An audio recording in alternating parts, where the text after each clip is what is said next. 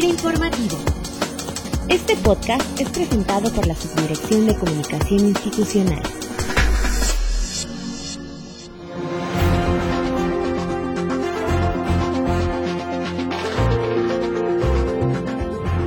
Bienvenidos este lunes a FIRA Informativo en el que hablaremos sobre un tema de gran importancia común entre las instituciones de la Banca de Desarrollo en América Latina y que fue discutido el pasado 9 de mayo en la 44 Asamblea General de la ALIDE que se llevó a cabo en Cartagena de Indias en Colombia.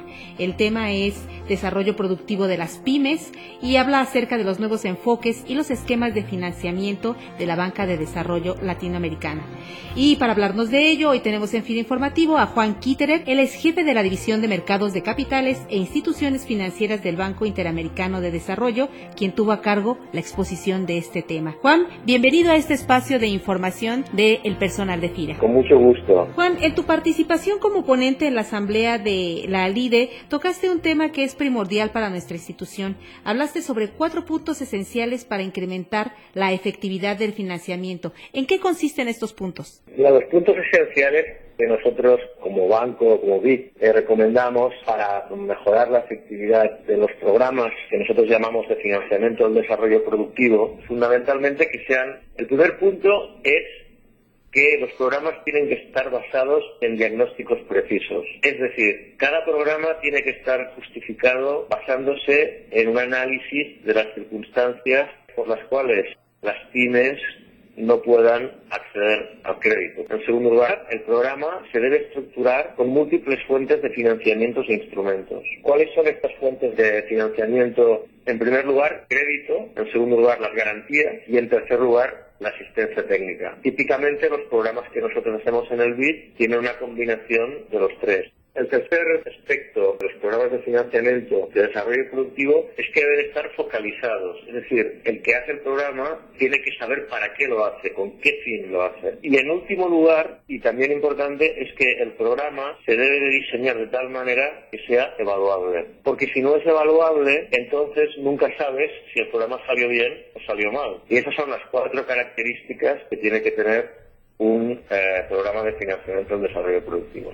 Muy bien, Juan. Eh, en ese sentido, ¿cuál debe ser el papel de la banca de desarrollo en la contribución de mejorar la productividad de los productores, en este caso del campo, así como de las empresas agroalimentarias?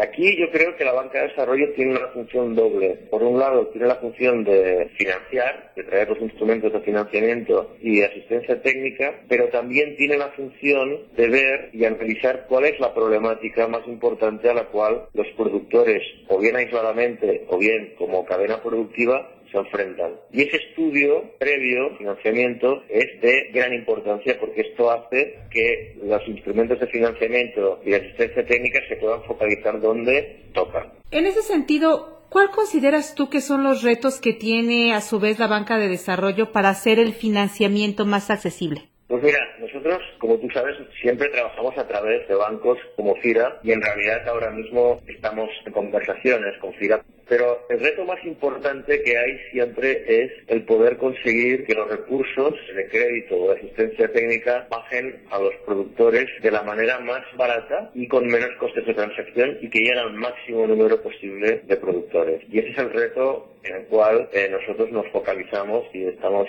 siempre en conversaciones con los bancos con que trabajamos, en este caso CIRA.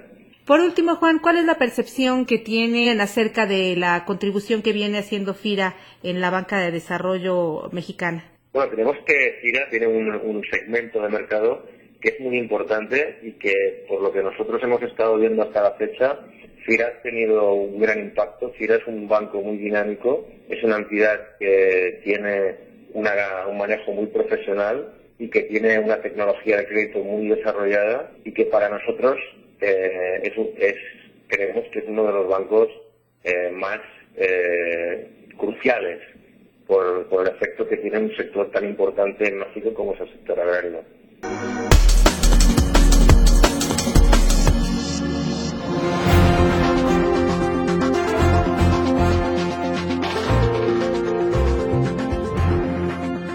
Agradecemos la participación de Juan Quíterer, él es jefe de la División de Mercados de Capital e Instituciones Financieras del Banco Interamericano de Desarrollo.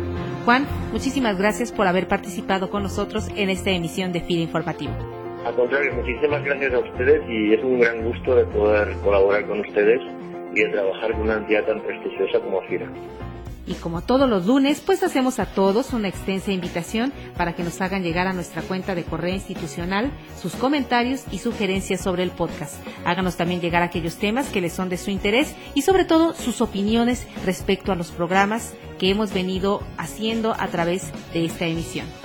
Antes de despedirnos, les recordamos que este próximo sábado se celebra el Día Mundial sin Tabaco y para tomar conciencia sobre el perjuicio que tiene este hábito en nuestra salud, les compartimos el siguiente dato. De acuerdo a la Organización Mundial de la Salud, el 50% de los infartos son producto del consumo del tabaco. Los esperamos en la próxima emisión de FIR Informativo. La Subdirección de Comunicación Institucional presente. FIR Informativo.